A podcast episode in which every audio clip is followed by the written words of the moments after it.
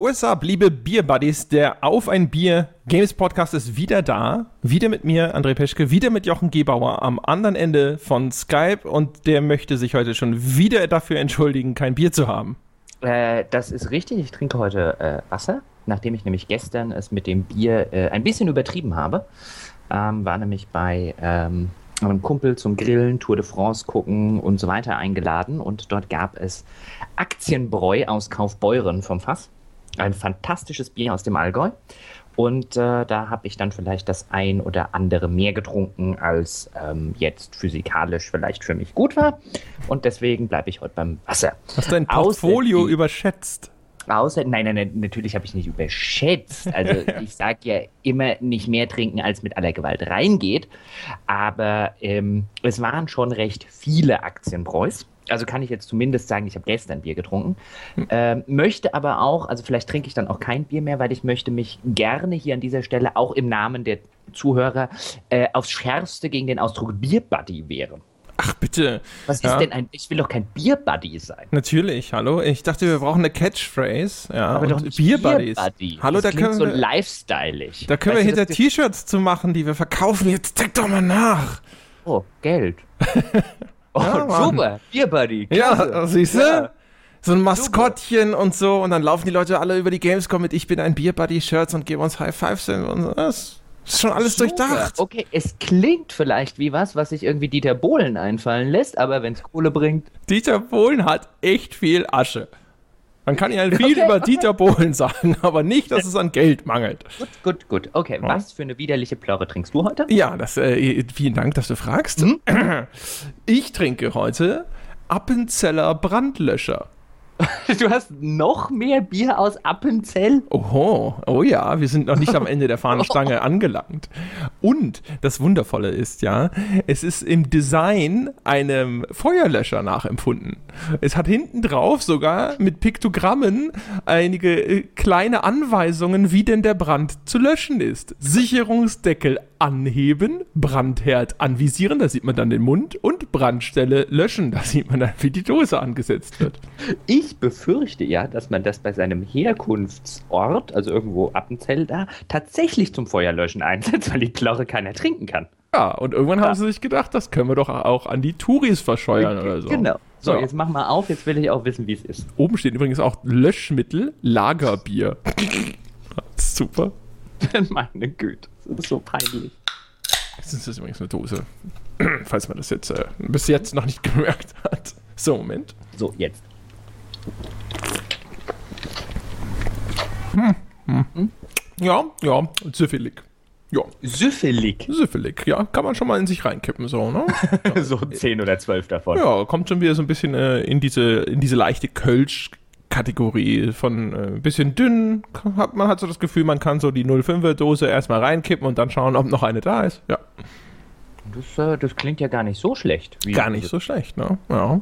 Und so findet hier, wie war das mit dem Korn und so. Lass uns doch einfach anfangen. Was machen wir heute? Ja, das erklärst du den Leuten, weil du so. hast uns die Suppe sozusagen ja auch eingebrockt. Na, was heißt eingebrockt? Ich habe ja lediglich vorgeschlagen, wir könnten mal eine Folge darüber machen, was uns bei Spielen am meisten auf den Nerven geht. Also Features oder ähm, was weiß ich, ähm, bestimmte Sachen, die Spiele immer und immer wieder machen, irgendwelche Fehler, vielleicht auch irgendwelche Sachen, die irgendwie alle anderen ganz toll finden, nur wir selber finden sie ganz scheußlich. Äh, so generell Dinge, auf die äh, die Spiele in Zukunft verzichten könnten, wenn es nach uns ging. Ja, Ciao. Also sowas wie, was weiß ich zum Beispiel, wenn wir jetzt über Filme reden würden, würde ich jetzt zum Beispiel sagen Mila Jovovich. Genau. Ja. ja. darauf könnten Filme gerne verzichten. Und da wir über Spiele reden, sagen wir Sonic the Hedgehog? Pff, der ist mir einfach egal. Also der nervt mich nicht aktiv, weil ich schlicht ähm, kein Sonic spiele. Mit Mila Jovovich gab man eine Zeit lang, da musste man sich die ja mehr oder weniger angucken. Zumindest, ich kann mich noch so, fünfte Element wollte ich halt sehen und dann rennt da Mila Jovovich rum. Das war die doch, oder? Ja, ja äh, wie es halt immer ist, wenn Luc Besson eine neue hat, ne? Dann ja, das ist, und, und die Frau hat drei Gesichtsausdrücke. Überrascht, sehr überrascht und perplex. Das ist ja aber immerhin. Also damit kann man ja arbeiten. Ja, also das wäre jetzt zum Beispiel, oder äh, Wim Wenders äh, ist auch so ein Beispiel. Aber ist ja jetzt wurscht, wir reden ja über Spieler. deswegen, Herr Wenders, ähm, und da, da du äh, ja keine Ahnung, wie du mir kurz in unserem zweiminütigen Vorgespräch gesagt hast, noch keine Ahnung hast, was du eigentlich sagen willst, sage ich jetzt mal, du ja. fängst an. Was? Moment mal. Ja. Das ist ja völlig absurd. Ähm, okay. Naja, also mein, mein, mein, mein, mein Go-To-Beispiel ist ja tatsächlich, also Escort-Missionen, wenn ich das mal so in den Raum stellen darf. Alles, wo ich irgend, irgendein Ding bewachen soll. Am Ende noch ein Ding, das sich bewegt, auf das ich warten muss, das sich irgendwo hinstellt, wo es denn bitte schön partout nicht stehen sollte.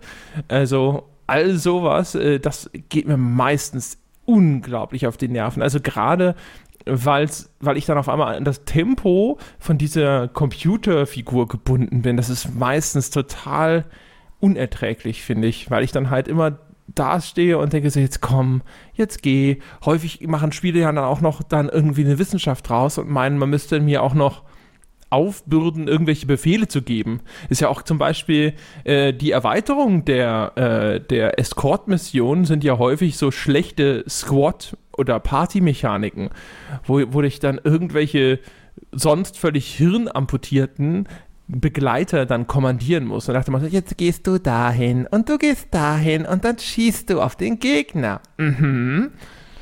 Wenn das taktisch irgendwo clever gemacht ist oder so, habe ich natürlich nichts dagegen.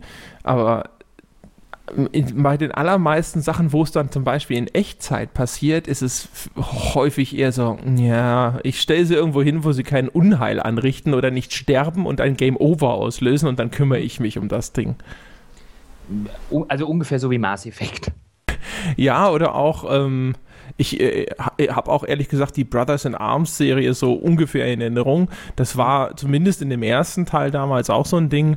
Da wusste man, okay, ich stelle euch hier hin, ihr macht jetzt dieses äh, Suppressive Fire und ich flankiere dann die, die ganzen Nazi-Horste da vorne und erschieße sie von der Seite. Und das machen wir dann nochmal und nochmal und nochmal.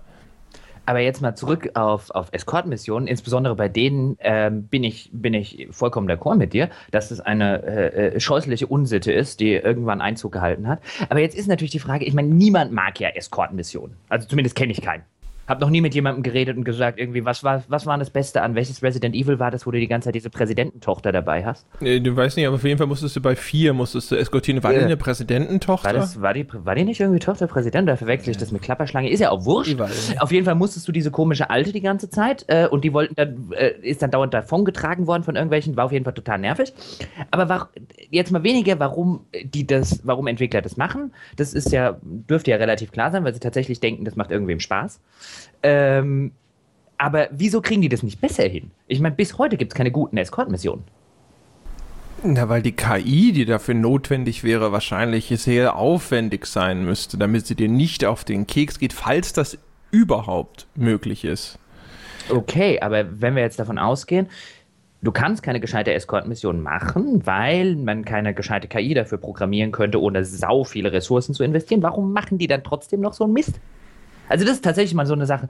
Ähm, äh, vielleicht bräuchten wir da irgendwann mal einen Spieldesigner. Ich wüsste bei solchen Sachen wirklich gerne, warum, da müssen doch halbwegs intelligente Menschen irgendwo zusammen an einem Tisch sitzen. Irgendeiner muss sagen äh, oder irgendein Designdokument reinschreiben, dann kommt eine Escort-Mission und dann fragt keiner, was soll das?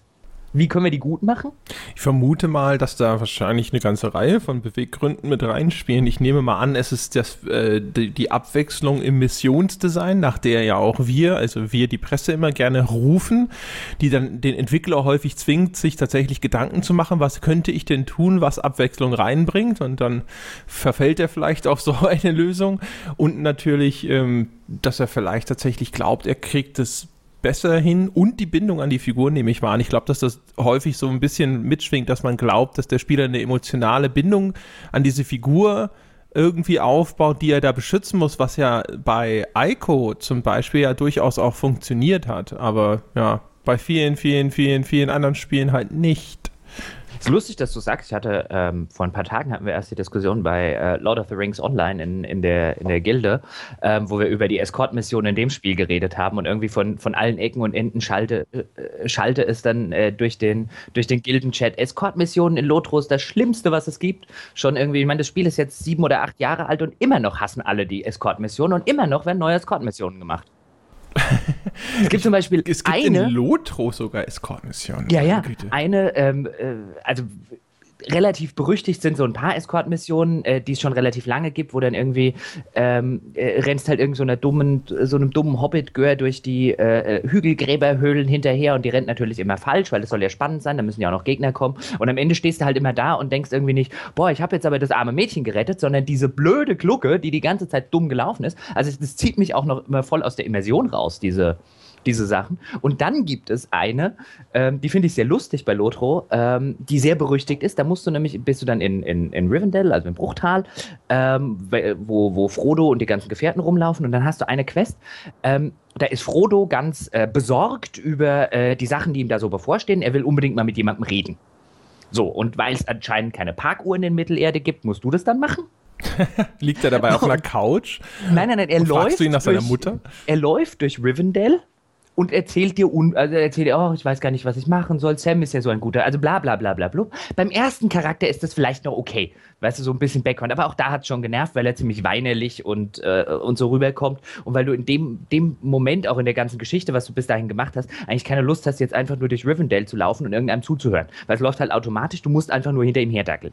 Und spätestens beim zweiten Charakter kommt halt jeder mit halbwegs Gehirn auf die Idee, ähm, den einfach auf Auto-Follow zu setzen und 10 Minuten AFK zu gehen.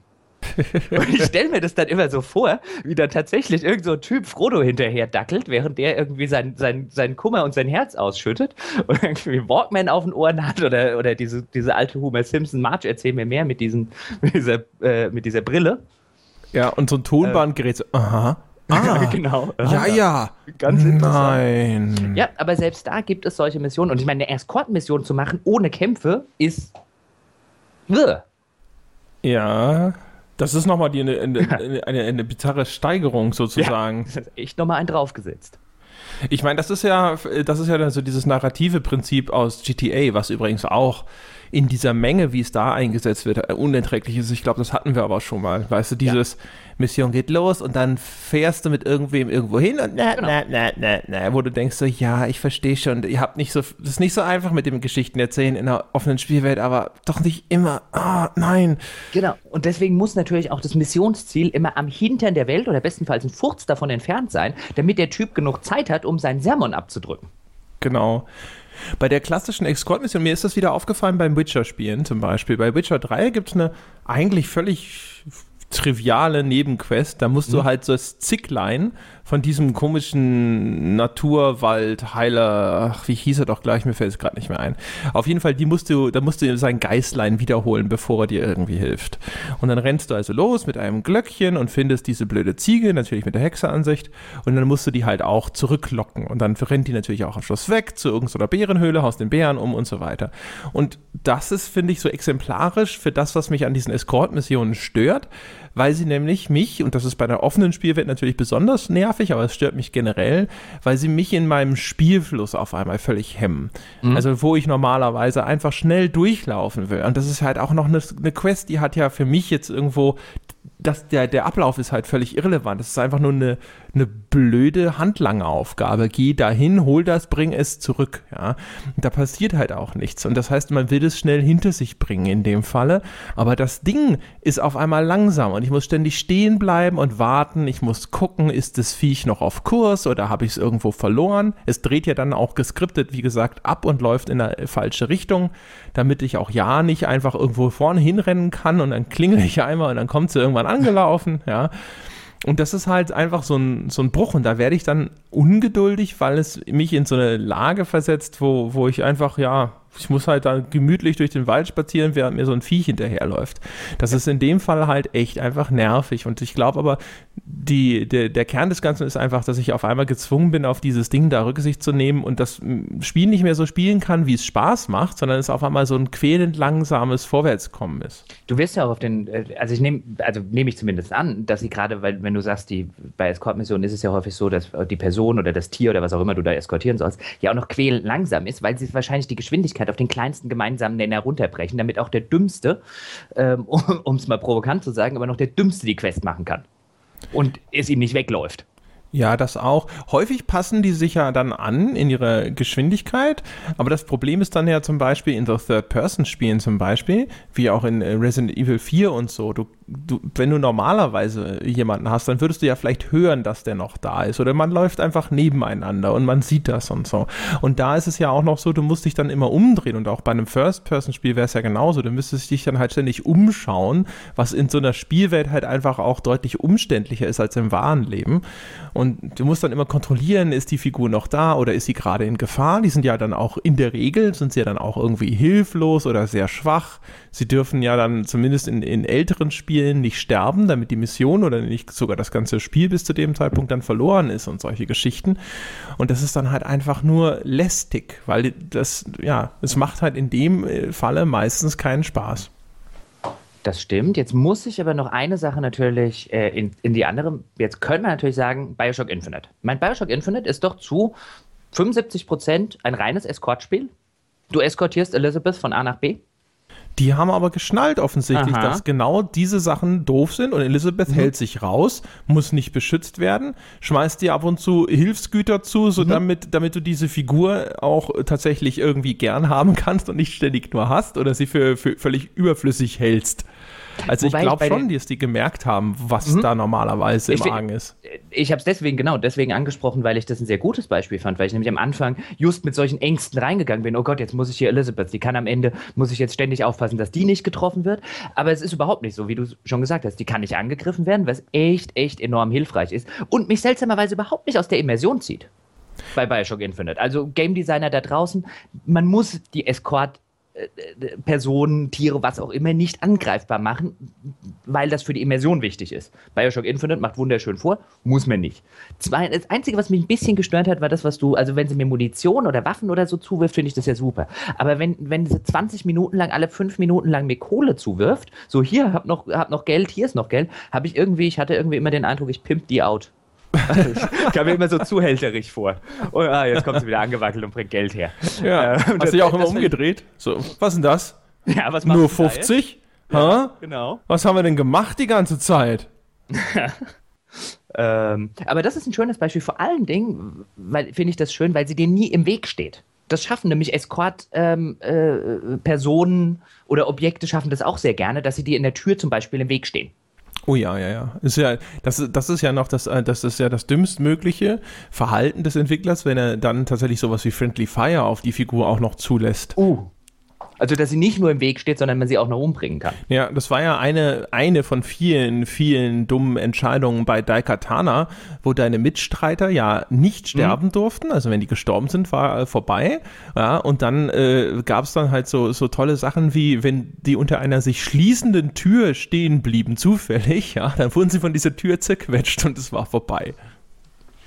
Mein, äh, mein Lieblings-Escort-Typ war eigentlich gar keine Escort-Mission, aber ähm, eins meiner ersten Rollenspiele früher war Gateway to the Savage Frontier. Das war so ein Frontier. Das war so ein, so ein SSI Goldbox Rollenspiel. Mhm. Kannst du an die noch erinnern? Äh, Ja, aber nicht an das Spiel. Radiance. Ähm, das kam damals relativ neu raus. Ich wollte das haben, hatte, glaube ich, noch keins von den Goldbox-Spielen damals gespielt. Ähm, und da kriegst du relativ am Anfang einen NPC. Ich weiß bis heute, wie er heißt, nämlich Krevish. Und äh, Krevish musst ich weiß nicht mehr, ob du musst oder ob du ihn einfach in die Party aufnimmst. Da konntest du irgendwie dann sechs Leute. Ich glaube, du musst sogar aus Storygründen, musst diesen Kerl mitnehmen. Und der konnte nichts. Der konnte wirklich gar nichts. Also ich glaube nicht, dass der absichtlich so gemaut war, aber das war halt so das erste mit. In jedem Kampf stand er irgendwem im Weg, hat überhaupt niemandem Schaden gemacht, sich aber dauernd vermöbeln lassen. Und das, das war halt so diese, diese erste Begegnung und ich glaube, seitdem hasse ich das. wenn, wenn mir ein Spiel so einen Typen zur Seite stellt, der nichts kann, natürlich KI äh, bei diesen rundenbasierten Kämpfen total bescheuert, wenn es irgendwie nur einen schmalen Durchgang gab, in dem halt auf diesem, auf diesem äh, Viereckfeld, Schlachtfeld nur einer durchkam, konntest du davon ausgehen, dass der automatisch gesteuerte Kravish genau da drin stand, um mit seinen Pfeilen auf irgendwas zu schießen, was gegen Pfeile immun war. Ja, sehr ordentlich. Genau. Ähm, so viel dazu. Aber jetzt, äh, bevor wir jetzt zu lange über Escort-Missionen. Ähm, Vielleicht äh, eine Sache noch, ja, die mir gerade dazu eine. einfällt, und zwar, Ja. weil wir das äh, vor gar nicht allzu langer Zeit sehr viel über Gothic gesprochen haben. Da gab es ja Matt. Äh, Oh, im ersten? Ja, ich glaube, Mhm. er stammt aus dem ersten. Also, und der wird ja gerne gelistet als einer der nervigsten NPCs aller Zeiten. Ne? Und ähm, die Figur war auch für mich völlig unerträglich. Aber das muss ich ja sagen. Also, es fällt natürlich genauso wie Elizabeth nicht wirklich klassisch unter Escort-Mission, mhm. sondern es ist eher so eine Art Companion, wenn man so will, und der dir zwangsweise aufgedrückt wird. Aber das ist ehrlich gesagt eine der schönsten Erinnerungen, die ich an diese Gothic-Reihe habe. Diese unglaubliche unerträgliche Figur zu haben und dann irgendwann so mit dem in einer Hütte zu verschwinden, ihn umzubringen, wieder ja. rauszugehen und zu denken, frei. Oh. Ja, da hat man solche, da hat man solche Martin Luther King Momente. Free at last. ja. Thank God Almighty, I'm free at last. Ja, also das, äh, ja, äh, auch erstaunlich. Also das ist mit immer das Erste, woran ich denken muss, wenn ich an die Spielreihe denke. Das, das ist eine sehr positive Erinnerung. Ich musste letzte, als wir diese äh, Folge mit Christian gemacht haben, ich musste auch dran denken, aber es hat nirgendwo so reingepasst, weil ich auch diese positive. So am Anfang bei, bei Gothic 1 war das, glaube ich, der geht, geht dir fürchterlich auf den Zeiger und irgendwann kommst du an den Punkt, wo du dir denkst, warte mal, ich gehe einfach mit dem da hinten in die Höhle und dann ist er hin. Ja, ja, genau. Zwei Schön. Menschen gehen rein, einer kommt raus genau. und schaut viel glücklicher als vorher. Sehr schön. Ja. Jetzt fällt mir aber auch noch eine Sache ein, aber damit sollten wir es dann vielleicht äh, bewenden lassen bei diesem einen Punkt. Ähm, bei Lotro, weil ich es vorher angesprochen habe, irgendwann kamen sie nämlich auf die Idee, oh, das macht ja den Leuten wirklich keinen Spaß. Und weißt du, wie jetzt Escort-Missionen ablaufen? Mhm. Die neuen Escort-Missionen laufen so ab, also du kriegst dann Storyline-mäßig, ah, dich muss jetzt irgendwie ein End durch den Wald begleiten oder irgendwie ein, ein Rohirrim äh, äh, bei dieser Questkette, die du da machen musst. Und er gibt dir auch die ganzen Quests, wenn du am richtigen Ort bist. Aber sie geben dir eine Pfeife die hast du dann im Laufe diese, für diese Quest im Inventar.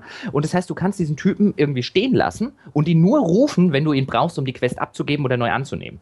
Das heißt, du hast Storyline-technisch eine Eskorte dabei, aber der ist nie da. Außer wenn du ihn rufst mit der Pfeife. Also du lässt die eine Pfeife stehen, nimmst dafür die andere Pfeife mit. Richtig. Hm. Und wo, wo du dann davor sitzt und dir denkst, und warum habt ihr den Typen, warum, warum gibt es hier so eine Escort-Mission? Warum macht ihr dann überhaupt noch Escort-Mission? Dann stell den Typen doch irgendwo in die Pampa und ich reite hin und gebe meine ganzen Quests ab, wenn ich damit fertig bin. Aber nein, offensichtlich wollen sie weiterhin Escort-Mission, obwohl ich da keiner mehr obwohl du keinen mehr eskortieren musst. Vielleicht ist es auch eher so eine Notlösung, weil es irgendwie in ihrem Quest-System äh, so, weißt du, so Backend-mäßig nicht anders zu verwalten ist oder so. Aber, eine, aber sie können ja auch andere Quests machen, dann mach halt einfach keine Escort-Quests. ja. Das fand ich auch. Äh, ja. ja. Die, ja, eine Notlösung. Ja, aber da sieht man, wie äh, äh hartnäckig sich diese Escort-Quests halten. Selbst ja. wenn man eigentlich keine mehr macht, hat man trotzdem noch welche. In der Tat. Ich ja. wüsste auch, wie gesagt, also ich könnte jetzt gar nicht aus dem Hut äh, zaubern, wie man das machen sollte, damit es äh, nicht störend ist und trotzdem eine tatsächliche Escort-Mission bleibt. Also wie, äh, wie gesagt, wenn du es wenn nicht umsetzen kannst, also ich meine, äh, sinnvollerweise wäre eine Escort-Mission erstens, ich habe einen hab Charakter, um den ich mich wirklich kümmere. Die meisten werden aber schon, da wären wir wieder beim Storytelling, gar nicht so aufgebaut, äh, dass es mich irgendwie interessiert, diesen Menschen tatsächlich zu retten. Ja. Ähm, und dann muss, muss, müsste das Missionsdesign halt damit spielen, dass da ein Mensch ist, den ich eigentlich sehr gerne mag ähm, und den ich tatsächlich beschützen will und der immer wieder in Gefahr gerät. Ohne dass ich aber der Meinung bin, er gerät deswegen in Gefahr, weil er dumm ist oder ja, zu langsam ja. ist oder irgendwo im Weg steht oder sonst irgendwas macht. Und wenn das alles nicht machbar ist aufgrund von KI und so weiter und so fort, das ist ja auch legitim, aber dann mach sowas doch nicht. Das ist genauso wie ein, was weiß ich, Spiele machen ja auch keine äh, äh, aktiven Sexszenen, weil es total wahrscheinlich total albern wäre, wenn du das einbauen würdest. Jetzt also lass es halt Tut's bleiben. mir leid, dass wir unsere David Cage Folge noch nicht gemacht haben. Von äh, wegen, es gibt keine aktiven Sexszenen. Äh, ähm, äh, oh, okay, okay, ich hatte es aus dem Gedächtnis verbannt. Okay, irgendwann machen wir eine David Cage-Folge. Ähm, ja, aber das noch zur Escort-Mission wollen wir äh, zum nächsten. Ja, es wird Zeit. Ja, es wird Zeit. Gut, dann wäre ich dran, oder? Ja, auf jeden Fall. Okay, dann, dann nehme ich jetzt das, was uns den ganzen Kram eingebrockt hat. Äh, weil da hatten wir erst drüber nachgedacht, aber äh, finde ich für eine Folge, vielleicht wird ja noch was draus, nämlich Usability. Die meisten mhm. Spiele sind schrecklich im Hinblick auf Usability. Vielleicht sollten wir kurz erklären, willst du kurz erklären, was Usability meint? Äh, Putting you on the spot. Aha, aha, aha, aha. Ein weites Feld. Ich würde behaupten, mit die Usability umschreibt man quasi alles, was in die Bedienung des Spiels einfließt, sprich wahrscheinlich alles, was Menüs angeht oder auch wie eindeutig die ganze Lesbarkeit des Spiels ist, vom HUD äh, angefangen über auch Einblendungen, die im Spiel sind oder bestimmte, keine Ahnung, die, die grafische Darstellung von bestimmten wichtigen Elementen in der Spielwelt und so weiter und so fort.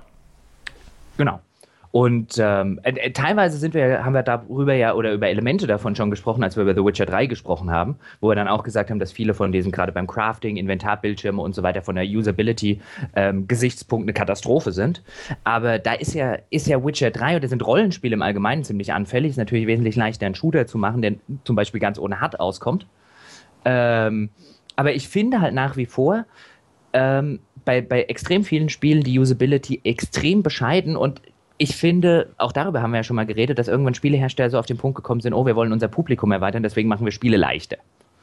Mhm. Äh, damit Leute leichter reinkommen. Viel lustiger finde ich, dass offensichtlich, also jetzt wird mir wahrscheinlich irgendwer da draußen jemand widersprechen, nein, wir machen das schon seit, wir investieren da schon seit Jahren Geld rein und so weiter.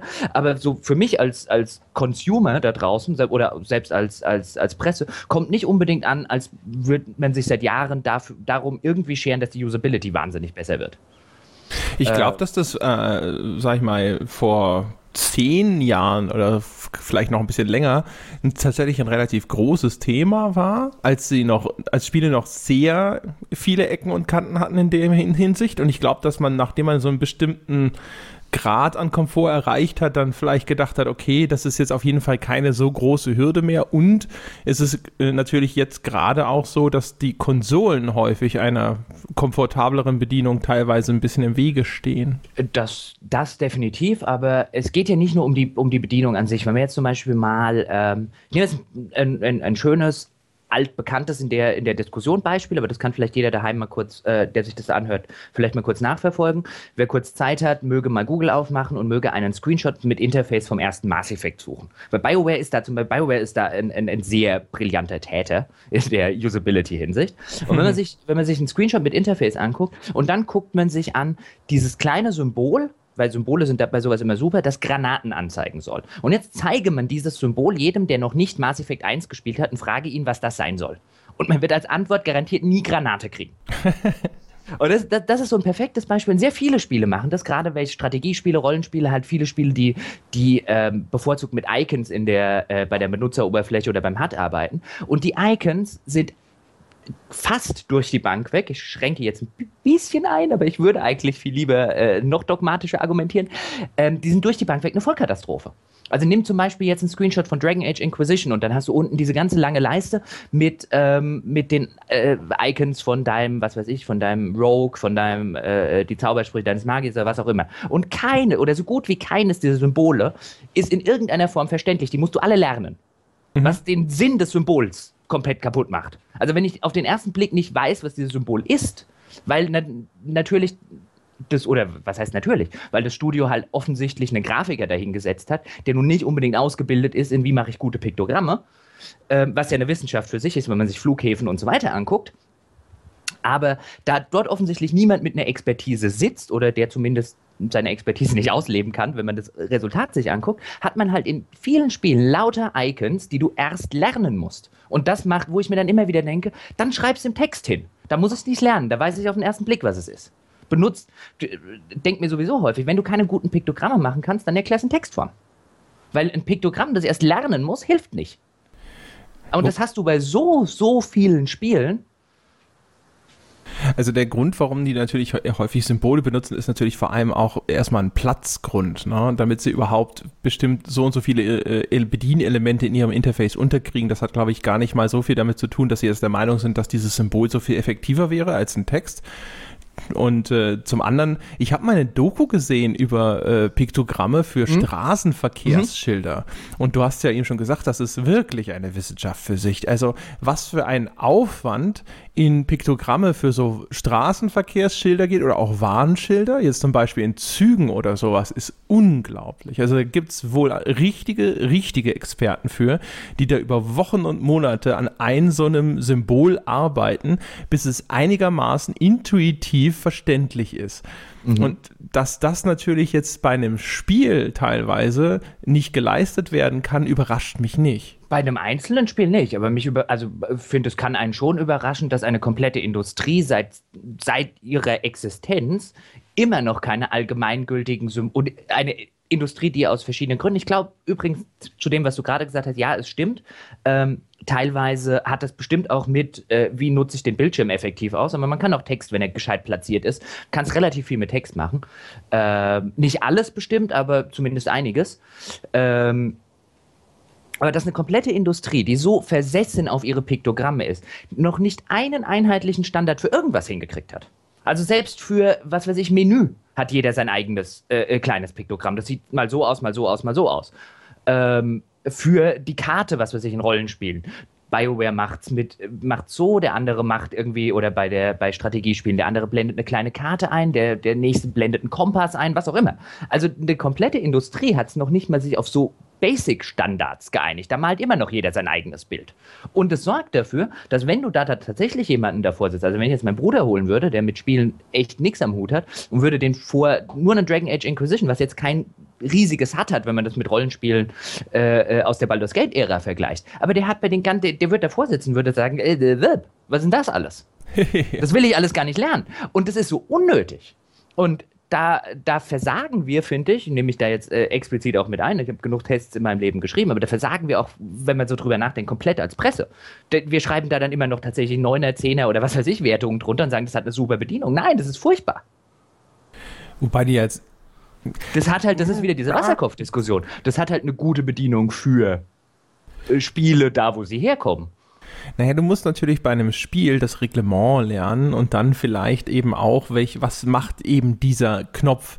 Ich weiß echt nicht, ob es tatsächlich eine erfüllbare Forderung wäre, dass jeder dieser Knöpfe ein Symbol verwendet, das mir in irgendeiner Form tatsächlich vermitteln kann, was dahinter für eine Funktion steckt. Äh, vielleicht kein erfüllbares Ziel bei jedem Knopf, aber es sollte doch das Ziel bei der Entwicklung des Spiels sein, wenn ich mit solchen Piktogrammen arbeite, dass jeder damit was anfangen kann. Sonst kann ich da auch einfach ein Walross drauf machen. Das wäre ja mal eh super. Muss. Also ich meine, der, der Punkt ist doch, wenn ich mir angucke, wenn du dir die Symbole anguckst, dann steckt doch offensichtlich der Versuch dahinter, dass man es erkennen kann. Er scheitert nur in den meisten Fällen. Es, äh, es, wird ja immer das abgebildet oder der Versuch, das abzubilden, was da passiert. Es, äh, herrscht offensichtlich nur nicht die Kompetenz oder es ist was wirklich Schwieriges, ähm, in, in einem Piktogramm zu machen. Aber es ist ja nicht so, als würden die sagen, es geht eh nicht. Sie versuchen es ja. Sie scheitern nur dran. Ja, also ein paar etablierte Standards gibt es ja, ne? Also so ein Zahnrad für Optionen oder die berühmte Diskette fürs Speichern. Das macht aber nicht jeder. Es hat auch fürs Speichern gibt es auch drei unterschiedliche Symbole und die Optionen hat auch nicht jeder das Zahnrad. Das glaube ich, da hat das BioWare damals erfunden. Ich weiß es nicht. Das zumindest gerne. Also nicht, das ist auch nicht bei, äh, bei jedem Spiel so. Als, äh, und auch Zahnrad für Optionen finde ich jetzt nun wirklich what? Das äh, verstehen wir nur, weil wir, weil wir halt lange genug daran, ähm, äh, daran irgendwie äh, gewöhnt wurden. Das ist nun wirklich nichts Intuitives, dass ein Zahnrad dafür steht, dass ich in die Optionen reinkomme. Ja, aber ähm, das kann ja auch was Gelerntes sein. Ne?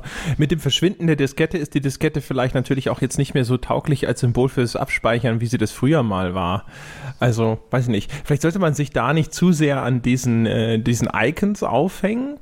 Also es gibt ja genügend andere Sachen in der Usability. Also zum Beispiel die Menüstruktur überhaupt ist ja in vielen Spielen tatsächlich extrem seltsam gemacht. Oder auch jetzt ähm, und da wieder eingedenk der, der Konsolen ist natürlich auch häufig, äh, es gibt sehr viele Menüs oder Menüdesigns, die sind super für mit der Maus zu bedienen und die sind viel übersichtlicher und komfortabler und die werden nicht eingesetzt, weil sie mit einem Controller le leider nicht ausführbar sind. Das äh, finde ich dann meistens extra störend, wenn das dann bei einer PC-Version einfach übernommen wird. Das, das kommt natürlich noch dazu, wobei ich jetzt ähm, äh, ganz kurz nochmal zu der, zu der alten Diskussion, ich würde jetzt nicht sagen, dass man sich nicht zu sehr dran. Es gibt natürlich immer weniger Spiele, bei denen das problematisch wird, weil du, wie du ja völlig richtig gesagt hast, alles mehr konsolentauglicher wird. Das, das heißt, äh, äh die Komplexität nimmt sowieso ab. Aber ich habe immer noch für meinen Geschmack viel zu viele Strategiespiele, bei denen ich erst nicht nur die internen Regeln des Spiels lernen muss, sondern die Sprache der Benutzeroberfläche. Und das finde ich nervig. Und das muss nicht sein. Ähm, und jetzt auf das, was, was du, ja, bei den, bei den, äh, die Menüführung, ähm, wobei es halt auch ist, bei den, bei den ganzen, wir haben ja bei Witcher schon über Inventar und so weiter Menüs gesprochen, auch wenn du jetzt zum Beispiel Skyrim nimmst oder ein, ein Fallout 3, das ist ungemoddet ich würde es nennen unspielbar. Jetzt kommt natürlich jemand und sagt, nee, das kann man ja auch ungemoddet spielen. Ich habe es auch um. Ja, man kann auch Auto fahren, wenn einer, einer das Lenkrad auf den Rücksitz schnallt. Gehen tut es. Nur äh, kein Mensch käme auf, käme auf die Idee, das so rum zu machen. Oder es wäre zumindest sehr, sehr, sehr umständlich. Und äh, ein Skyrim zum Beispiel, oder was Bethesda gerne macht, ich bin jetzt mal auf Fallout 4 gespannt, äh, bei den ganzen letzten Spielen, ist halt von der Usability-Standpunkt eine absolute Unverfrorenheit. Ähm, und, und die sind ja das mal näher, glaube ich, damit die, damit Leute, die diese Spiele nicht so gut kennen oder so, verstehen, was du meinst. Also ein sehr plakatives Beispiel ist, kann man, wer will, kann sich das auch visuell veranschaulichen, indem man mal eine kleine Google-Suche danach macht, ist, wenn man jetzt zum Beispiel von Fallout 3 oder Fallout New Vegas das Inventar nimmt. Das wird ja alles über so einen Pip-Boy gesteuert, dieses Handgerät, was es da in diesem Fallout-Universum gibt. Übrigens ein schönes Beispiel von, hier wird äh, äh, wegen einem kleinen Gimmick, nämlich dass du deinen, deinen Pip-Boy hast, wird die komplette Usability an die Wand gefahren. Äh, damit das in diesem, in diesem Gimmick, mit diesem Gimmick-Bildschirm funktioniert, der irgendwie ein Drittel des Bildschirms nimmt nur, nimmt nur diese, diese, diese das, das gimmicky Aussehen äh, ein. Und dann hast du zum Beispiel bei äh, Fallout 3 und Fallout New Vegas in der ungemoddeten Fassung, hast dann in einem, bei, einem, bei einem Rollenspiel, in dem du echt sehr, sehr viel Zeug einpacken kannst, passen dann auf dem Inventarbildschirm, glaube ich, fünf Gegenstände oder sechs Gegenstände gleichzeitig drauf. Von 150, die du dabei hast. Mhm. Das heißt, du scrollst dir den absoluten Wolf, wenn du irgendwas suchst da drin. Ähm, und es ist halt, ist halt furchtbar. Das, der ganze Bildschirm ist aus einem Usability-Gesichtspunkt her gemacht, äh, wo du dich denkst, war da, da hat es ein Dreijähriger entworfen. Das ist einfach grottenschlecht. Ähm, und dann sind wir halt wieder bei dem Punkt, wo ich jetzt sagen würde, mein Gott, wenn ich jetzt heute wahrscheinlich, oder wenn ich damals Fallout 3 getestet hätte, hätte ich da wahrscheinlich auch irgendwie eine hohe 8 oder eine 9 drunter geschrieben, weil das Spiel und so weiter ganz fantastisch ist. Ähm, deswegen sage ich ja, wo wir als Presse vielleicht auch mal einen Schritt zurückgehen müssten und sagen können, nee, also das ist halt wirklich grauenhaft schlecht. Das würde ich heute als, als Kunde ganz ehrlich, ich, ich fasse kein Fallout an, ohne sofort, oder auch kein Skyrim, ohne sofort erstmal das Interface zu modden. Das ist unspielbar sonst. Ich weiß, ich habe auch keine Ahnung, wie Leute das auf Konsolen spielen. Das ist mir vollkommen ein Rätsel, wie man vernünftig Fallout 3 oder Fallout New Vegas auf einer Konsole spielen kann mit diesem Interface. Mit Geduld. Ja, also das ist, das ist unspielbar. Also das ist, äh, ja, und dann äh, äh heißt wieder, vier Millionen Leute äh, sehen das offensichtlich anders und spielen es dann da drauf. Wobei wir dann vielleicht irgendwann mal an die Folge kommen, wo wir darüber reden, wie viele Leute Spiele tatsächlich spielen.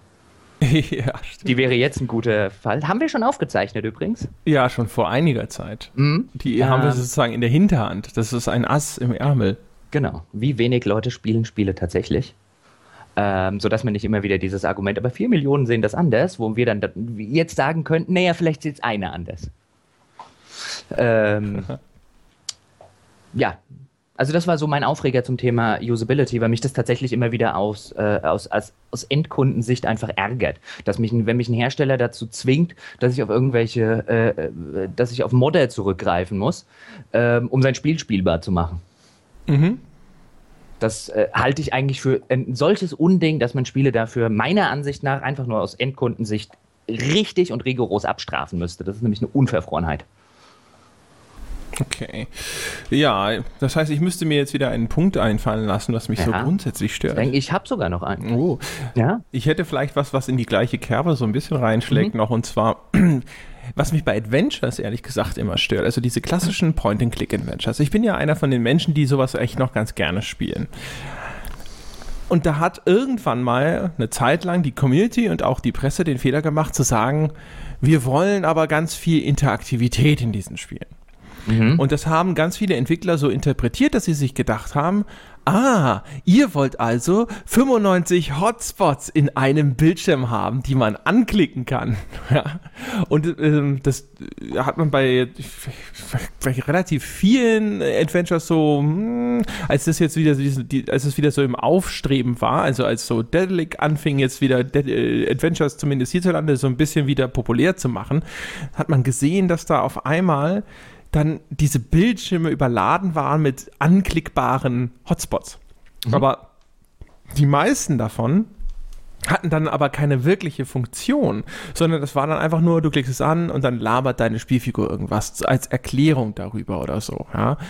Und äh, diese ganzen Dinger müllen dann einfach nur diesen, diesen Bildschirm zu und du klickst und du klickst und du klickst und du klickst, bis du halt endlich die Punkte quasi aussortiert hast, mit denen du tatsächlich etwas anfangen kannst. Und das ist so ein klassisches ein klassischer Fall, wo ein Entwickler entweder völlig missverstanden hat, was es ist, was die Leute tatsächlich gerne wollen und was ihnen so daran gefallen hat. Nämlich, ich möchte ja eine möglichst interaktive Spielwelt haben. Also wenn, wenn du mir einen Bildschirm gibst, in dem ich halt ganz viele Dinge tun kann, also ich kann mit der Mikrowelle was anstellen und mit dem Kaktus und mit dem Bild an der Wand oder mit allen drei gleichzeitig, das ist cool aber ganz viele Punkte, wo ich dann draufklicke und es passiert immer nur eine Aktion, nämlich mäh, mäh, mäh, mäh, mäh von der Spielfigur, mal mehr, mal weniger lustig vielleicht kommentiert. Das ist nicht genau das, was ich wollte. Ich wollte eine interaktive Welt. Interaktion ist nicht einfach nur, ich kann einen Punkt anklicken, sondern ich tatsächlich, ich kann Einfluss nehmen auf diese Spielwelt. Das ist die Interaktivität, die ich will. Und das hat, oh, das ist so ein Ding, wo ich auch davor saß und mir immer dachte, wahrscheinlich seid ihr nicht dumm, wahrscheinlich wisst ihr genau, was gemeint war. Nur das kostet Geld, da muss man Animationen machen und sich überlegen, was man damit tatsächlich anstellen kann. Also habt ihr die billige Variante genommen, um eine Forderung scheinbar zu erfüllen, die aber so nie gestellt wurde. Also ich, ich, bin ja prinzipiell bei dir. Was ich übrigens noch viel schlimmer finde, also wenn wir über Adventure äh, schon reden, sind Hotspots, die nicht verschwinden, wenn man sie nicht mehr braucht. Oh ja, ja, das, das ist, das ist das ist eine Unsitte, also die gehört äh, äh, ausgetreten wie Kakerlaken. Ähm, ich würde dann ein bisschen widersprechen, wenn, also ich sehe natürlich vollkommen deinen Punkt, aber ähm, es gibt Spiele, ich würde jetzt zum Beispiel Harveys Neue Augen, was ich äh, absolut fantastisch finde, ähm, wo ich tatsächlich mich immer gefreut habe, wenn ich irgendwo reingekommen bin. Da waren diese offensichtlichen, ich kriege jetzt nur einen kurzen Kommentar vom Erzähler-Hotspots, weil die Kommentare einfach super waren. Nur so ein hohes Niveau erzählerisch zu halten, durchgängig, äh, kriegt halt bei weitem nicht jedes Spiel hin. Und dann stimme ich dir zu. Wenn ich diesen Hotspot nur habe, damit äh, äh, mein Protagonist jetzt irgendwie drei belanglose Sätze drüber fallen lässt, dass dieses Bild schief an der Wand hängt, dann äh, lass das scheiß Bild weg. Ja. Sehe ich da auch bin so. ich da bin ich bei dir. Jetzt hast du dich natürlich sehr einfach mit einem unkontroversen, einfachen Punkt aus der Affäre gezogen. Wunderbar, oder? Ja, das ist grässlich, sowas, grässlich. Also kann ich gleich wieder los, äh, kann ich, kann ich dann noch mal kurz poltern. Nämlich, was ich auf jeden Fall auf der Liste hätte, ähm, wäre, äh, was mir um Keks geht, wenn ihr kein gescheites Ende erzählen könnt, liebe Spielerautoren, dann lasst die Story einfach weg. Weil was mir wirklich auf den Keks geht in letzter Zeit, ist dieser Trend. Wir müssen ja, wir gehen ja alle hin in dieses interaktive Storytelling. Und äh, wenn wir es noch hinkriegen, halbwegs eine Geschichte zu erzählen, wie viele Spiele haben ein gutes Ende? Also das Schlimme ist, jetzt könnte man auch fragen, wie viele Romane, wie viele Filme haben ein gutes Ende. Äh, natürlich kann man auch wieder streiten, was äh, die Qualität der Enden angeht, aber so mies, wie sie vielfach in Spielen sind, also so wirklich auf so einer Ebene, wo du dir sagen würdest, okay, beim Roman wird da wahrscheinlich noch irgendein Verlagslektor sitzen und sagen, nee, so geht das nicht aus, das schreibst du bitte um. Ähm, äh, oder irgendein Produzent bei äh, in Hollywood. Äh, also Spiele haben so überproportional meiner Ansicht nach ein katastrophales Ende. Ähm, äh, dass ich äh, mittlerweile schon sehr, sehr vorsichtig geworden bin, was die, äh, was überhaupt das Spielen von so Story-basierten Spielen angeht. Und es hat ja mittlerweile überhand genommen, auch in, in Genres, in denen das gar nicht so notwendig ist. Nehmen zum Beispiel das neue Thief. Mhm. Ja, Thief hatte auch früher eine Geschichte, allerdings eine vergleichsweise re relativ einfache, die auch viel spartanischer erzählt wurde. Und jetzt hast du dieses riesige Storytelling in dem neuen Thief. Das A, keine besonders tolle Geschichte erzählt und am Ende sowas von kolossal auf die Fresse fällt, dass man sich wünscht, sie hätten dich das ganze Spiel, gut, wenn, das Spiel jetzt auch noch gut gewesen wäre oder richtig gut gewesen wäre, hätte es natürlich auch geholfen, aber sie hätten mich einfach nur schleichen lassen. Dann krieg halt dein Gameplay hin und erzähle 0815 Geschichte drumherum, habe ich nichts dagegen. Aber dieses prätentiöse, ich will hier eine super Geschichte mit, mit Charakteren hier und da und dort und krieg noch nicht mal so Basics wie ein halbwegs anständiges Ende hin, bei dem man nicht davor sitzt und sich für dumm verkauft vorkommt, ähm, das, das ist so ein Trend, der mir, der mir gerade fürchterlich auf den, auf den Keks geht, weil dir jeder mit seiner komischen, banalen, nitty-gritty-Erzählung äh, äh, um die Ecke kommt, der dann erzählen will, was er für tolle Charaktere. Und da haben wir jetzt auch noch hier, Kevin Spacey spielt übrigens auch mit. Ähm, und solche Geschichten. Am Ende kommt, wie gesagt, erzähl eine banale Geschichte, kein Problem damit. Manche, äh, viele Actionfilme, die ich, die ich gerne mag, erzählen äh, no, no, no, noch viel banalere.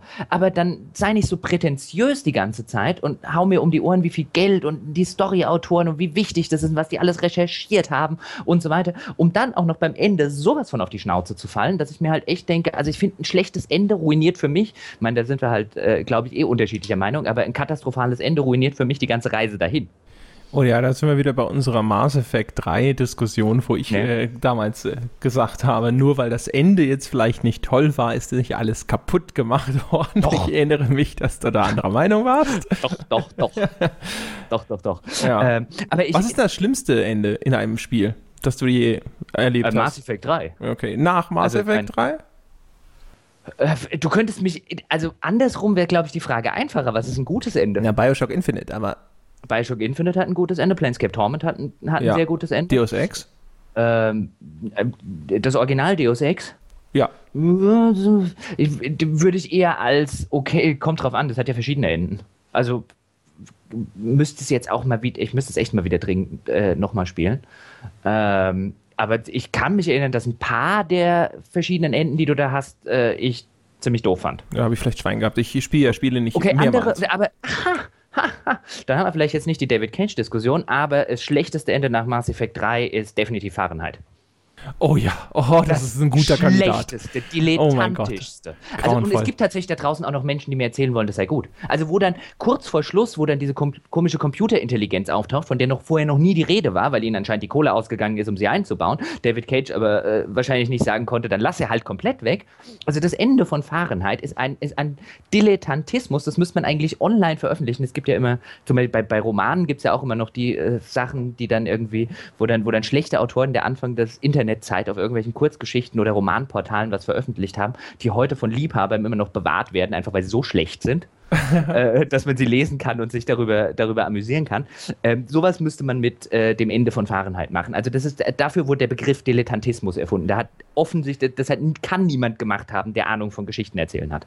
Ich habe das gar nicht mehr im Kopf. Das muss ich Gab's so dogmatisch da eine sagen. KI auch noch am Ende von Ja, ja, am, am, Ende, also ich mochte ja das ganze Spiel. Es war halt, äh, okay, das hatte ja damals auch ähm, so, oder wurde vielfach kritisiert wegen den ganzen weil es Quicktime-Events und so weiter hatte. Ich mochte das komplette Spiel, bis aufs Ende. Das Ende ist ein solcher, also das, das, das, kann man gar nicht beschreiben. Dann kommt eben so eine, so eine komische, so eine, so eine KI oder AI, die das dann äh, äh, gewesen ist, ähm, äh, die, er dann noch irgendwo aus dem Hut zaubert.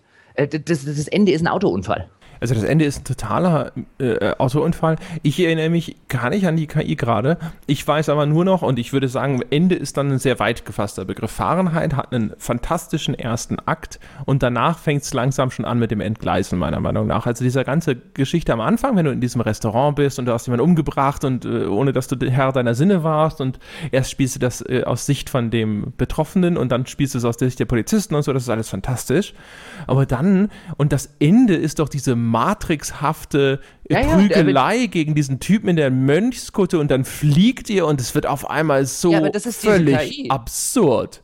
Aber da, wenn ich mich recht entsinne, ist das diese AI, KI oder so, von der ich da spreche, die dachte, irgendwie im Hintergrund so alles gemauschelt hat. War das nicht so ein Kultistending? Die, die, die, sind da auch noch dabei. Ich weiß es nicht mehr. Ja, also das ist Aber man sieht es, also es war entsetzlich. Es war also eine solche absurde Entgleisung. Äh, furchtbar.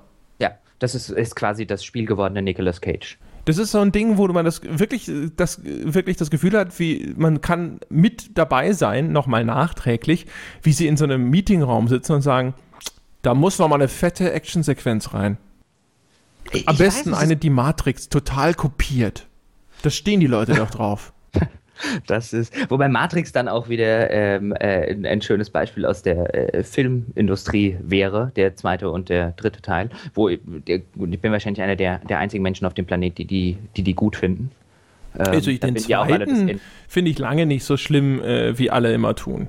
Also ich, ich, gerade den dritten finde ich super, aber ich meine, beim dritten geht es halt extrem viel um poststrukturalistische Systemkritik. Ich glaube, da muss man halt ein bisschen, äh, da, da, sind halt einfach die Pferde mit ihnen durchgegangen. Das ist halt thematisch überhaupt nichts für einen Hollywood-Action-Film. Weiß ich nicht, also auch der dritte Mann. Das mit dem ganzen Architekten und so weiter. Ähm, äh, aber äh, wieder zurück zu spielen, was ich übrigens auch scheußlich als Ende fand, was viele Leute gut finden, also da, da lasse ich mir Geschmackssache gefallen, ist das Ende von äh, Vampire äh, Bloodlines. Also ich meine, abgesehen davon, Warum? dass das letzte Viertel oder Fünftel des Spiels nur noch aus Gemetzel besteht, weil da offensichtlich die Zeit ausgegangen ist, um noch Level zu bauen. Ja. Ähm, ist ja, oh doch, am Ende schnetzelst du dich wirklich nur noch durch Horden. Was nee, das war eine Zustimmung. Ach so, äh, das klang so widersprechen. Nee. Aber dann hast du ja am Ende dieses Ding mit dem Sarg. Genau. Der dann ja. mit den unterschiedlichen Enden. Und ich meine, dieser Sarg ist ja dieser klassische MacGuffin. Ähm, man ja. weiß nie, was drin ist, so wie, diese, wie der Koffer in äh, Pulp Fiction. Und ich hasse MacGuffins. also in Pulp Fiction geht's noch, weil mir bei Pulp Fiction einfach nie wichtig ist, was in diesem scheiß Koffer drin ist. Der existiert ja nur, um lose ähm, die einzelnen Storyhappen zusammenzuhalten. Ja. Ähm, in Vampire Bloodlines ist der aber so zentraler Bestandteil der Geschichte, nämlich was ist in diesem Sarg, ähm, dass ich es am Ende scheußlich finde, wenn ich es nicht weiß.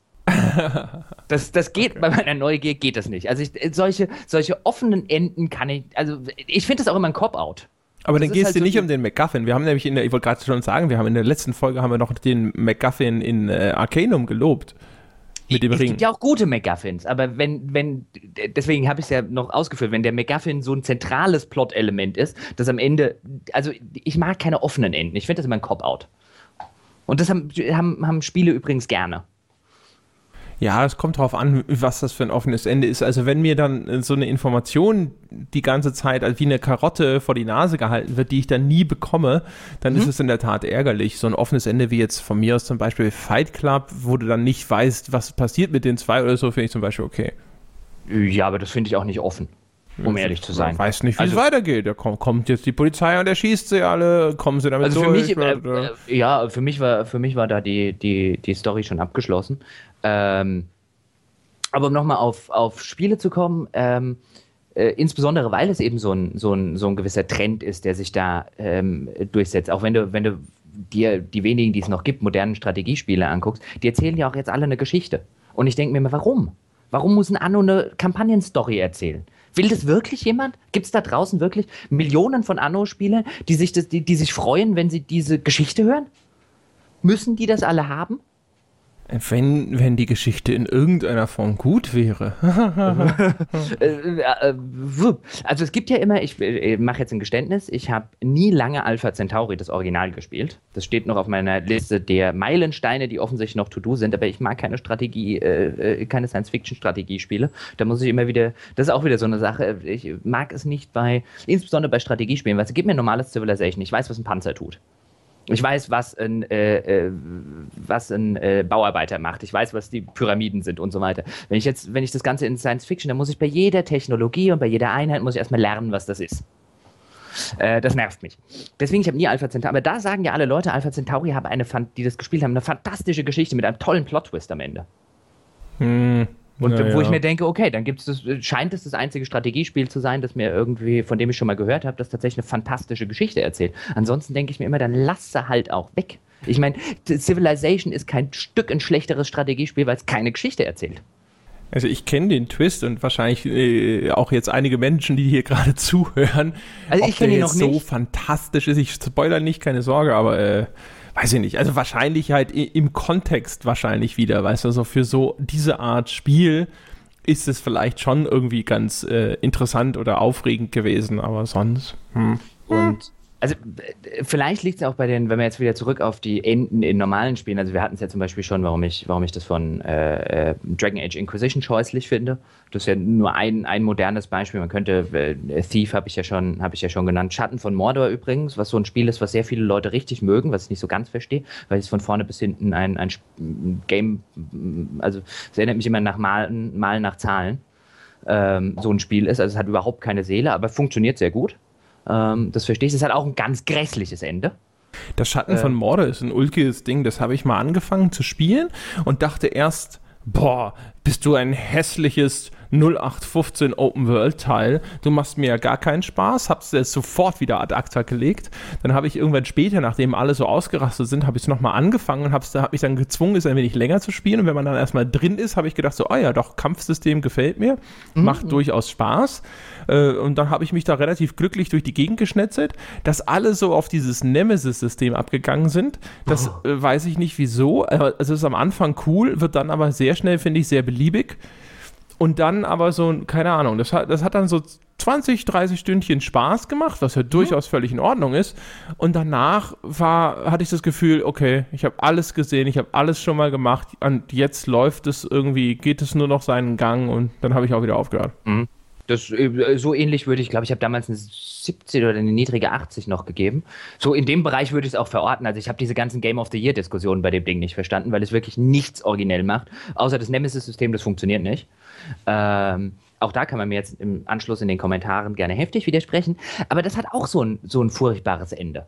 Und ich denke mir dann manchmal, vielleicht sind Spiele auch kein Medium, die aufgrund ihrer ganzen, so wie sie produziert werden, gemacht sind, um ein gutes Ende zu haben. Weil man merkt bei so vielen Spielen, auch bei einem, bei einem Dragon Age Inquisition zum Beispiel, ist ein schönes Beispiel, dass ihnen offensichtlich am Ende die Zeit gefehlt hat.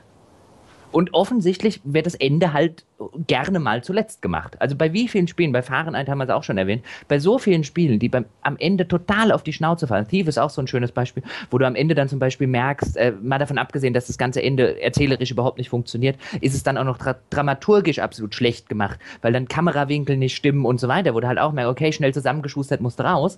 Aber anscheinend scheint es so zu sein, dass bei Spielen das Ende immer am meisten drunter leidet, wenn es äh, darum geht, ähm, das Ding jetzt halt rechtzeitig zu veröffentlichen. Und vielleicht äh, ist das Medium-Spiel schon deswegen ähm, ein äh, problematisches, was das angeht. Auf jeden Fall nervt es mich immer, wenn ich 20, 25, 30, 40 Stunden in ein Spiel investiert habe und ich werde am Ende mit so einem, mit so einem Dummende abgespeist. Da können wir übrigens so äh, super überleiten zu einem anderen Punkt. Ja. Ähm, ja was ich auch immer ein bisschen nervig finde, ist diese, dieser, dieser Versuch heutzutage, die eierlegenden Wollmilchsäue von der Stange zu produzieren. Und zwar, indem man halt immer noch andere Spielelemente irgendwo integriert. Also indem jetzt zum Beispiel irgendwo nochmal ein Stealth-System reingebaut wird. Und das hm. ist dann scheiße. Ja? Weil ein gutes Stealth-Gameplay zu entwickeln ist echt nicht so leicht. Ja, das haben schon zig Spiele bewiesen, dass das nicht so leicht ist. Trotzdem kommen immer wieder Spieler auf die Idee zu sagen, oh, wir bauen das jetzt nochmal ein. Und dann spielt man das und dann haben sie natürlich auch Missionen, in denen sie dich zwingen, das zu benutzen. Ja, das ist übrigens auch, oh, das ist eigentlich noch ein viel besserer Punkt, ja, dass Entwickler ständig, ständig, ja, in irgendwelchen Spielen der Meinung sind, sie müssten mich zwingen, bestimmte Dinge zu tun, einfach nur, weil sie Aufwand betrieben haben, um mhm. sie in ihr Spiel einzubauen. Ja, mhm. ob mir das Spaß macht, ist ihnen dann scheißegal. Ja, genau, das, ist dann wie die nicht abbrechbare Zwischensequenz, wo der Entwickler mhm. sich hinsetzt und sagt: Nein, du schaust dir das an. Ich habe mir erstens diese Geschichte ausgedacht, zweitens arsch viel Geld dafür bezahlt, dass diese Rendersequenz erstellt wird und du guckst jetzt. Ja. Und wenn du, wenn wir über äh, äh, alte Final Fantasies reden, du guckst dir diese Animation von diesem beschworenen Viech auch notfalls 35.000 Mal an. Ja, ist mir scheißegal. Der Teller wird leer gegessen. Richtig. Ja? Und es ist mir egal, ob du die Erbsen nicht magst. Du frisst die Erbsen. Ja. Oh, wie mich das ärgert. In Afrika verholen die Kinder. Ja, ganz genau. Freuen, wenn die solche Zwischensequenzen sehen ganz würden. genau. Aber die haben ja nicht mehr Erbsen. Richtig, ja. Und oh, das ist so, das ist jedes Mal so ein Ding, wo ich mir denke so, hey, ja, mir gefällt dieses Spielelement nicht. Mag es mag sein, dass es eine Präferenz ist, mag auch sein, dass du einfach nur Mist gebaut hast. Aber lass mich doch einfach. Aber nein, es gibt immer wieder dann zwischendrin diese Mission, die halt dich dazu zwingt, wo sie dir dann sagen, ja, jetzt sind alle deine Waffen weg und du musst schleichen. Und du denkst dir, aber euer Schleichen ist scheiße. Ja. ja. Aber und nein. Wenn ich einen Schleichshooter gewollt hätte, hätte ich mir einen gekauft. Genau, ja. Aber nein, es wird geschlichen. Ah. Und solche Sachen, die, die nerven mich dann immer sehr. Wo ich mir immer dann denke, so, oh Mensch, ihr, mm, ihr habt Zeit eingebaut und jetzt seid ihr der Meinung gewesen, ihr tut damit irgendwem einen Gefallen. Ich war es nicht, ja, aber dann, dann lass die Menschen entscheiden, dass sie gerne schleichen möchten, ja, aber lass mich doch aus der Nummer raus, bitte. Ah, aber nein, es wird dann irgendwie sozusagen erstmal aufoktroyiert. Grauenvoll. Sowas ist immer echt entsetzlich. Und ähm, das ist bei. Ah, es gibt sogar das umgekehrte Beispiel dann zum Beispiel bei dem, äh, wie hieß es doch gleich? Deus Ex, mhm. Human Revolution hieß es, glaube ich, ne? Das, ist das das neue? Nee, das war das dritte. Dritte? Vierte? Es gibt Deus Ex, es gibt Dass das schon raus ist. Deus Ex Human Revolution. Genau, ja, ja. Das neue heißt ja auch, ich weiß gar nicht mehr, wie das neue heißt. Egal, auf jeden Fall, dass, dass, dass man schon kaufen und spielen konnte und so weiter und so fort. Das war ja ein nettes Spiel. Und da haben sie ja auch so ein großes Aufhebens drum gemacht, dass man ja ganz viel Freiheit hat. Aber es stellte sich raus, dieses Spiel ist tatsächlich nur dann wirklich interessant zu spielen, meine Meinung zumindest, wenn man schleicht. Ja, mhm. wenn man. Da hatten, genau, da hatten wir es ja auch schon mal. Ähm, da hat mich übrigens Anekdote danach, sorry, mhm. dass ich unterbreche, der Christian Schmidt in unserem Nachgespräch von der Folge hat mich ja angemacht. Also, was heißt angemacht? Angemacht. äh, äh, äh, hat er dich stumm von der Seite angelabert? Ganz dumm, ja. nein. Hat äh, mich dann äh, für diese Aussage oder für manche von den Aussagen, ich glaube explizit für die, äh, wenn Deus Ex heute erscheinen würde, wäre es immer noch eines der besten Spiele der letzten zehn Jahre, gescholten. Aha. Oder auch die Entwickler, oder auch wo ich gesagt habe, die Entwickler hätten Deus Ex nicht verstanden, weil eben just nur das Schleichen promoted wird, das ganze Spiel, auch von den Spielsystemen, das ist auch das, das ist, was als einziges wirklich funktioniert. Mhm. Ähm, äh, mich dafür, äh, weil das doch sehr dogmatisch und so weiter sei, wo ich ihm ja einerseits zustimme, ja, ist es, äh, ändert jetzt meiner Meinung nach, seiner dann schon. Und wir sind äh, ja hier gerne, gerne dogmatisch. Das ist mal so ein Stammtischgespräch, in dem ja. man nicht ab und zu mal was Dogmatisches sagt, macht doch keinen Spaß. Ich meine, ich überlege mir dann auch immer, was das für Leute sind, die uns dann kritisieren oder äh, mich dann vielleicht kritisieren, wenn ich irgendwas zu dogmatisch und so weiter sage, wo ich mir dann denke, wie viele reden eigentlich mit ihrem, ihren Kumpels abends bei einem Bier äh, äh, so differenziert, wie sie dann gerne einfordern? Ich habe auch immer das, äh, das Gefühl, aber wir haben uns da ja bislang immer gegen gewehrt, aber wir, äh, das, wir wollen ja keinen Disclaimer. Ja, wir haben ja immer, äh, äh, wir haben ja auch am Anfang schon mal drüber gesprochen. Ich will ja eigentlich nicht, dass wir jetzt uns am Anfang immer hinstellen und sagen, äh, übrigens nochmal, erstens ist es ein Privatpodcast. Das, was ich jetzt sage, hat mit der Gamestar nichts zu tun. Und zweitens, es heißt schon auf ein Bier und wir schreiben in der Beschreibung dieses Podcasts, ja, dass es das, äh, das ein gehobenes äh, Stammtischgespräch simulieren soll, ja. Äh, dementsprechend kann es sein, dass einzelne Aussagen hier zugespitzt sind oder in einer Pauschalität fallen, die vielleicht nicht einer näheren Überprüfung standhält. Äh, das sollten Sie wissen, bevor Sie weiterhören. Das, auf das, den Kram wollen wir ja verzichten, weil wir gedacht haben, es ist eigentlich alles recht offensichtlich.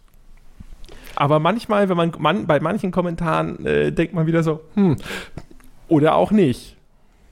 Äh, ja. Manchmal. Ähm, wobei wir ja hoffentlich äh, vielerlei Dinge dann zumindest noch etwas transparenter ähm, äh, erläutern. Das, das Deus Ex-Beispiel war jetzt bestimmt eins, wo ich, wo ich äh, es sehr provokant gesagt habe und wo man bestimmt auch nur, nur weil man irgendwas äh, zuspitzt, heißt es ja noch lange nicht, dass man äh, äh nicht auch anderer Meinung sein kann. Also ich glaube, Christian hat das da gestört, dass ich irgendwie quasi die, die Spieleentwicklung der letzten zehn Jahre so mit einem Wisch unter den Tisch gekehrt habe. Ähm, was auf, bei der Aussage bestimmt richtig ist, wenn man das der Aussage ankreidet.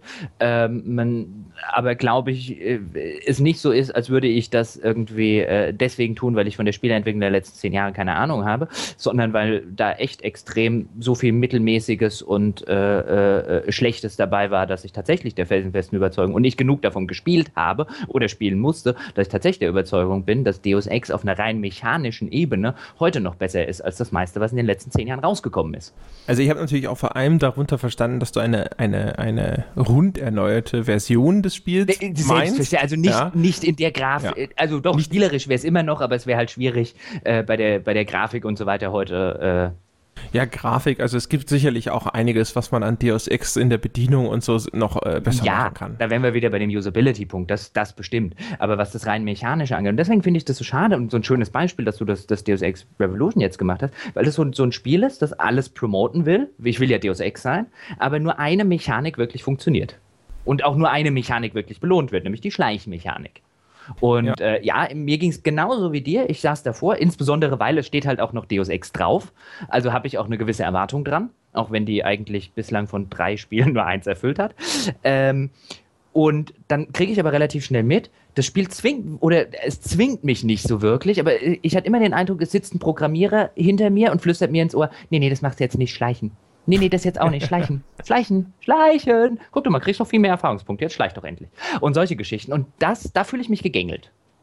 Ja, und vor allem, man sieht halt einfach, sie haben halt ein, äh, Spielmechaniken in ihr Spiel integriert, von denen sie dann hinterher aber nicht die Zeit hatten, ihnen tatsächlich die gleiche Bedeutung zuzumessen wie einer anderen. Ja, oder sie haben ein Spiel gemacht, in dem das gar nicht vernünftig funktionieren konnte oder so. Es kann ja durchaus sein, dass man das äh, hinterher irgendwo merkt, so, oh verdammt, das können wir gar nicht alles erfüllen, was wir hier versprochen haben. Aber das ist halt irgendwo dann ärgerlich, wenn man sieht, Mensch, dass diese eine Spielmechanik, die funktioniert eigentlich am besten. Und die könnte noch viel besser sein, wenn ihr euch einfach beschränkt hättet. Es ärgert mich, dass heutzutage immer versucht wird, diese, diese spielerische Freiheit irgendwo überall reinzuzwängen. Weil erstens glaube ich, dass das tatsächlich auch, du hast vorhin bei den Enden gesagt, jetzt sage ich es hier, es ist ein Cop-Out, meiner Meinung mhm. nach. Mhm. Es ist so ein Ding, wo man sagt, hey, ich biete einfach jedem ein bisschen was an. Ich habe meinen großen Gemischtwarenladen, jeder, und es geht keiner völlig enttäuscht mit leeren Händen da raus. Ja, anstatt dass ich mich hinsetze und mal eine Sache richtig gut mache. Dann mache ich lieber 15 Sachen mittelmäßig, weil mittelmäßig kann ich. Richtig gut, oh, oh, oh, oh, oh. Ja. Und die wenigen Spiele, die tatsächlich sich hinsetzen, ja, und versuchen mal eine zentrale Spielmechanik zu etablieren und zu variieren und das dann richtig gut zu machen. Das sind meiner Meinung nach ganz häufig ja die Spiele, über die man auch dann heute noch ehrfürchtig spricht. Die ganzen Super Mario Bros. Teile. Niemand spricht über Super Mario Bros. 3 heute noch, weil das so eine fantastische Story erzählt hat oder sowas. Das hat eine zentrale Spielmechanik, nämlich der Typ kann springen und wenn er auf einen Gegner springt, ist er weg. Ja, und dann wird über die ganze Umgebung, durch die sich die Figur bewegen muss, werden die Fähigkeiten, also springen, ja, in ganz neuem Kontext gesetzt. Und du musst immer wieder diese sehr beschränkte Handlungsmöglichkeit einsetzen, um weiterzukommen. Und es wird super abwechslungsreich und interessant, immer wieder mit diesem total billigen Gameplay äh, äh, äh dann, dann hantiert. Und ich verstehe nicht, warum heutige Spiele, die schon ohnehin so viel komplexere Spielmechaniken haben. Also ne, selbst in einem Shooter kann deine Figur viel mehr als nur springen und einen Feuerball werfen. Ja?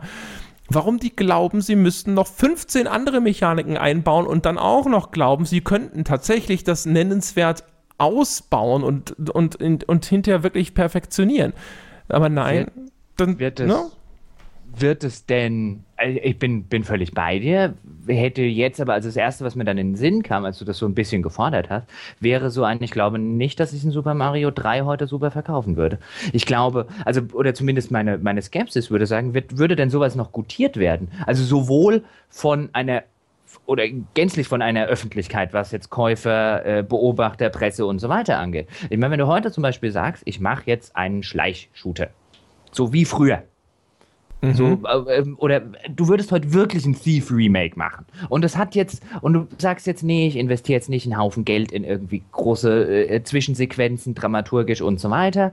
Ähm, äh, und man kann auch nicht auf, äh, man kann auch Gegner nicht irgendwie anzünden, oder wenn man sie anzünden kann, aber ich mache jetzt zum Beispiel nicht diese ganzen Sachen wie, und dann schleiche ich mich von hinten an den ran und dann breche ich ihm das Genick. Also Sachen, die für die johlende Menge bei der E3-Präsentation äh, zum Beispiel schon mal super sind. Wer, wer heute wirklich so, so ein Back to the Basics Sache macht, der steckt doch sauschnell in irgendeiner Pseudo-Indie-Ecke, kriegt in keinem Spielemagazin auf diesem Planeten mehr als irgendwie eine Seite gewidmet, wenn er froh ist, dass er die überhaupt hat.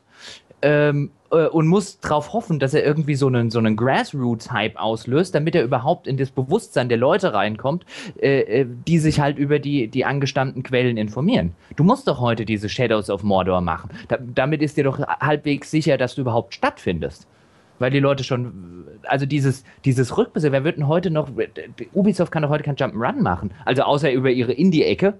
Ähm, äh, das kauft doch, das kaufen doch keine 10 Millionen Leute. Mehr.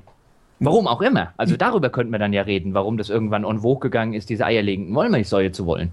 Also was ein Jump'n'Run angeht, hast du wahrscheinlich recht, wobei natürlich jetzt auch die Super Mario Galaxies sich äh, durchaus noch sehr respektabel verkauft haben. Ja gut, ne? also ich meine, da, da, kauft man ja quasi die, das kauft man ja mit der Konsole oder mit den Konsolen. Aber ich sage jetzt mal, wenn dir heute ein Super Mario oder ein, ein Jump'n'Run auf dem PC oder selbst auf einer PS4, ich glaube nicht, dass ich das irgendwie oder auf einer Xbox One, dass ich da, dass du da noch blendende Verkaufszahlen erzielst. Naja, es ist äh, insofern ist es halt sozusagen ein, ein Genre, das sicherlich nicht mehr so eine breite Zielgruppe erreicht und wo Nintendo mit mittlerweile quasi ein Monopol auf die qualitativ hochwertigen hat und dementsprechend das äh, alles einstreichen kann. Wenn das verbreiteter wäre, dann wäre das vielleicht schwieriger für sie. Aber auch zum Beispiel so ein, so, also ein Rennspiel funktioniert ja immer noch. Ja, auch da ist, äh, haben sich die Reihen gelichtet, aber auch ein Mario Kart oder äh, ein Forza oder was auch immer, die verkaufen sich auch und die sind auch auf diese eine zentrale Spielmechanik fokussiert.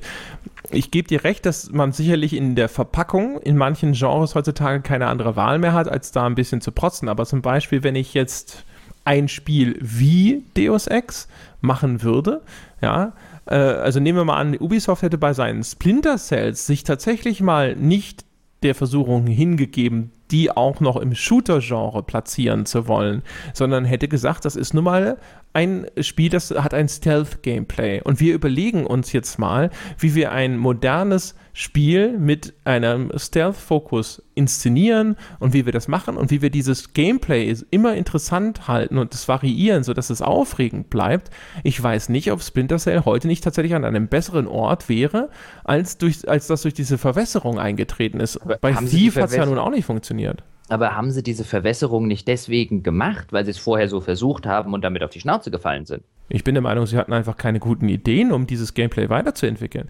Das Schöne an Mario ist ja, wenn Mario immer so geblieben wäre wie jetzt der erste äh, Teil, wo ich halt einfach nur über, im, durch die immer gleichen Landschaften hüpfe und dann kommen halt mal hier und da ein paar schwierigere äh, Konfigurationen der immer gleichen Hindernisse. Natürlich wäre das auch abgesoffen. Nintendo hatte immer neue Ideen, was sie mit diesem minimalistischen Gameplay anfangen können und es war immer faszinierend, was sie sich haben einfallen lassen. Hätte Ubisoft das bei Splinter Cell geschafft, bin ich mir sicher, wäre diese Reihe heute an einem anderen Punkt.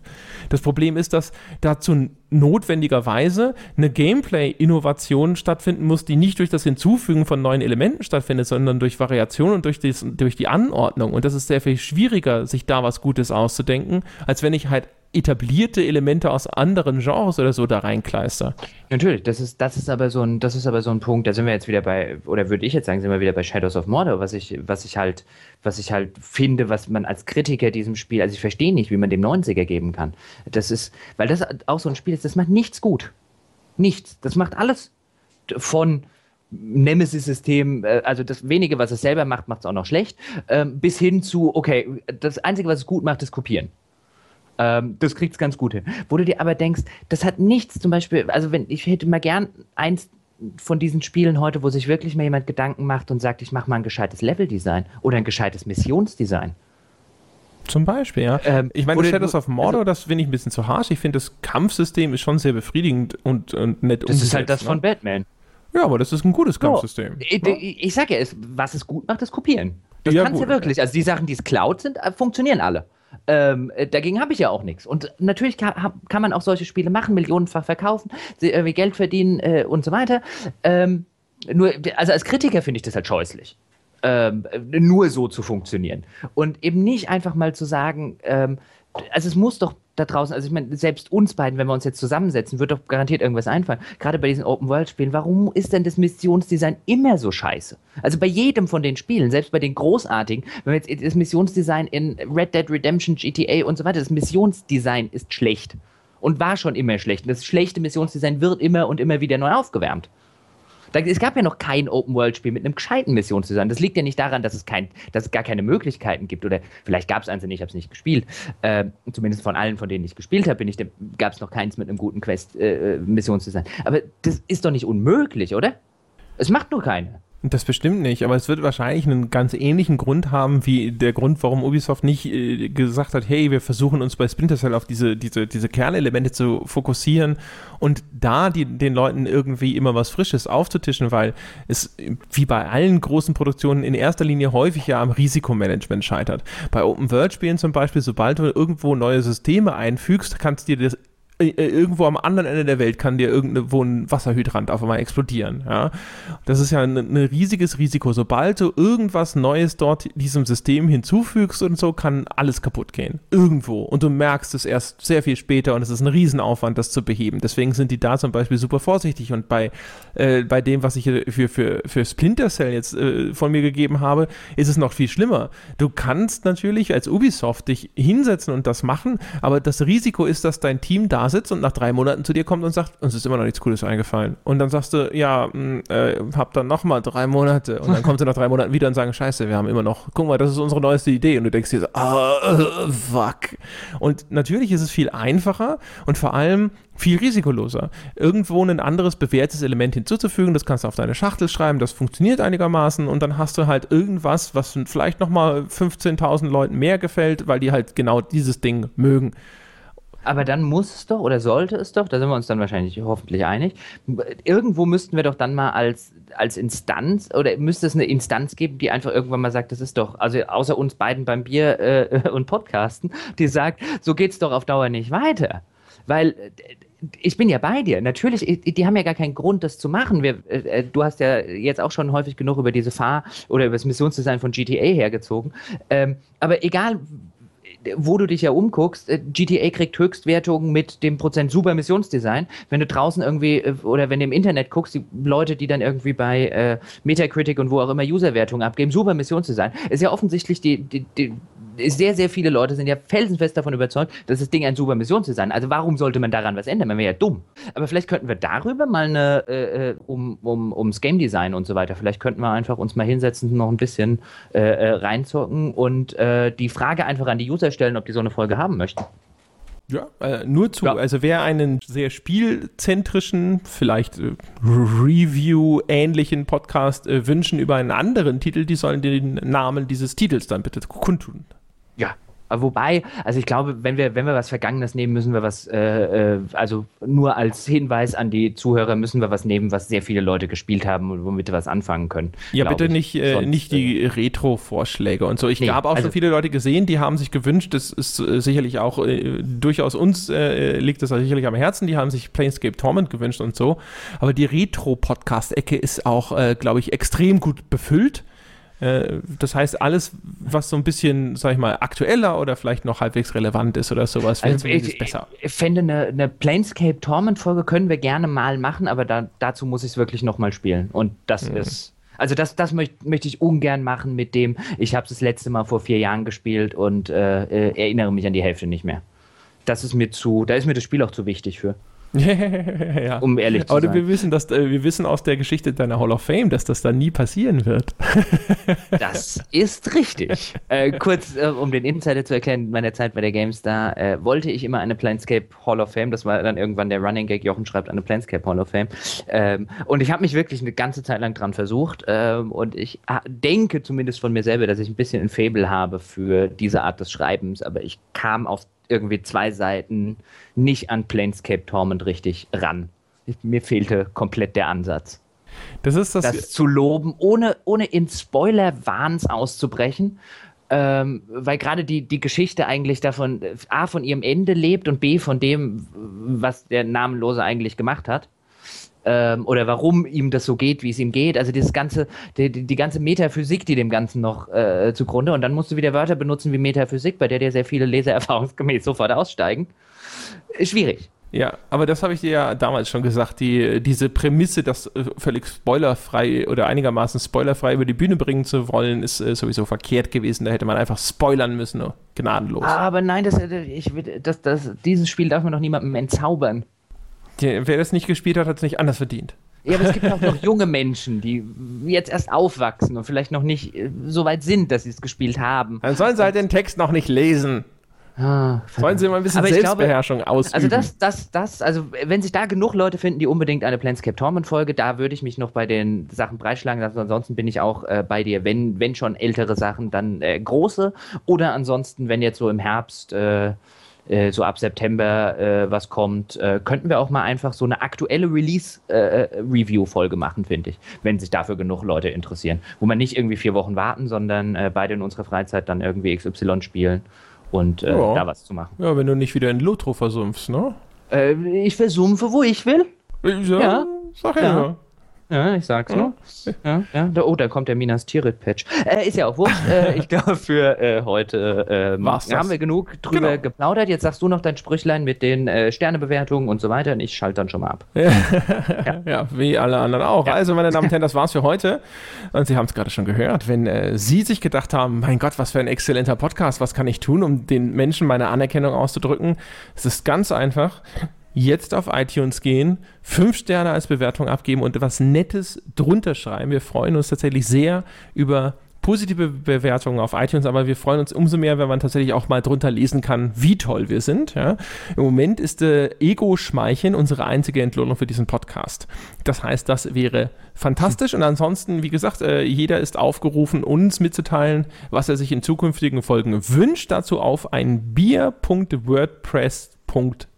Das ist die Podcast-Homepage dort findet man auch uns, also wer da mit uns nochmal irgendwas nachdiskutieren möchte, wir bemühen uns zumindest auf die Kommentare dort zu antworten und wir haben eine sonst auch sehr angenehme, diskussionsfreudige Community dort schon am Start. Von daher, das wäre es gewesen für dieses Mal.